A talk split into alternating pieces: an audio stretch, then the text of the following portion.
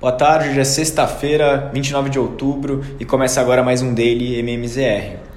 Nos Estados Unidos tivemos mais um dia positivo para as bolsas, que foram bem impulsionadas pelos resultados trimestrais, que novamente vem surpreendendo aí mais um trimestre com as empresas americanas registrando bons resultados acima do consenso.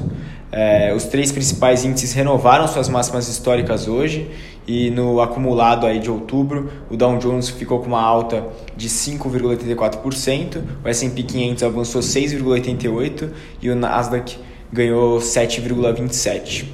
A sessão de hoje foi marcada aí por uma certa volatilidade, é, principalmente diante dos resultados trimestrais da Apple e da Amazon, que indicaram alguns problemas com as suas cadeias de, de suprimento.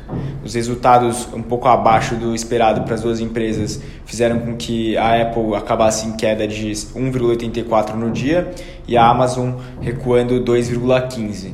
E com essa desvalorização da, da Apple, a Microsoft assumiu o lugar da, da empresa mais valiosa do mundo em termos de capitalização de mercado. Já o, o, o, Facebook se destacou positivamente hoje, subindo mais de 2%, diante do anúncio de renovação no nome da, da marca, que foi bem recebido pelo mercado. É, de dados macroeconômicos, hoje foi divulgado o PCI de setembro, a medida de inflação né, que costuma ser bastante utilizada pelo Fed, e na leitura do indicador, o núcleo foi de 3,6 no mês, ficando aí no mesmo patamar é, desde junho. No continente europeu, as bolsas operaram em direções mistas e próximas da estabilidade hoje, é, um pouco pressionadas pelo resultado mais fraco vindo da Apple e da Amazon. Com isso, o índice Stock 600 fechou em alta de 0,07 e no mês acumulou uma alta expressiva de 4,55%. O índice de Londres recuou 0,16 no dia e o de Frankfurt caiu 0,05.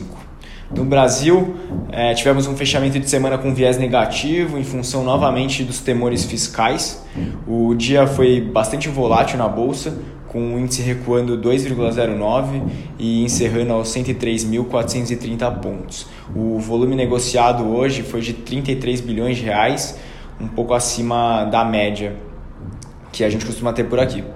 Com esse resultado, o Ibovespa encerrou outubro em queda de 6,74 mais um mês com performance bem negativa para o índice local. E as ações que mais impactaram negativamente no dia foram Petrobras, com queda de 6%, mesmo com um trimestre positivo né, em termos de resultado, e isso se deu principalmente devido à desconfiança que a companhia conseguirá seguir repassando os preços do petróleo diante da, das novas pressões do governo e dos caminhoneiros é, contra essa, esses reajustes. A, a Vale também é, teve um dia mais negativo, com queda de 2,84 e foi mais em virtude dos resultados um pouco abaixo do que eram, eram esperados. Por outro lado, na parte de juros, hoje tivemos um dia com certo alívio. É, durante uma entrevista coletiva hoje à tarde, o secretário do Tesouro Nacional Paulo Vale apontou que o Tesouro está atento a, aos mercados e afirmou que, se for necessário, irá atuar em conjunto com o Banco Central para evitar possíveis disfuncionalidades. E, diante desse discurso, houve um bom fechamento na curva longa de juros, mas ainda assim a gente segue com uma abertura muito expressiva em relação ao que víamos é, um mês atrás.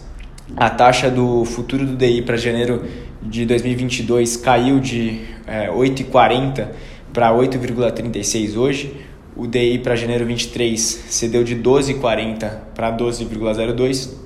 E a do DI de janeiro 27, na parte mais longa, teve um bom fechamento de, e passou de 12,47 para 12,09. Diante desse cenário, né, com bastante prêmio embutido na curva de juros brasileira, os papéis pós-fixados eles acabam ganhando ainda mais é, atratividade.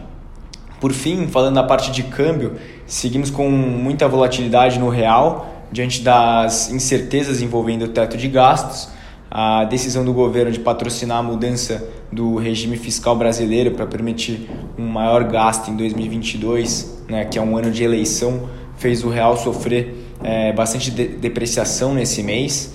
E enquanto esse impasse não se resolve, a moeda brasileira segue se desvalorizando. Né? No pregão dessa sexta-feira, o dólar encerrou cotado aos R$ 5,65, uma alta de 0,41% e no mês acumulou uma alta de 3,71%.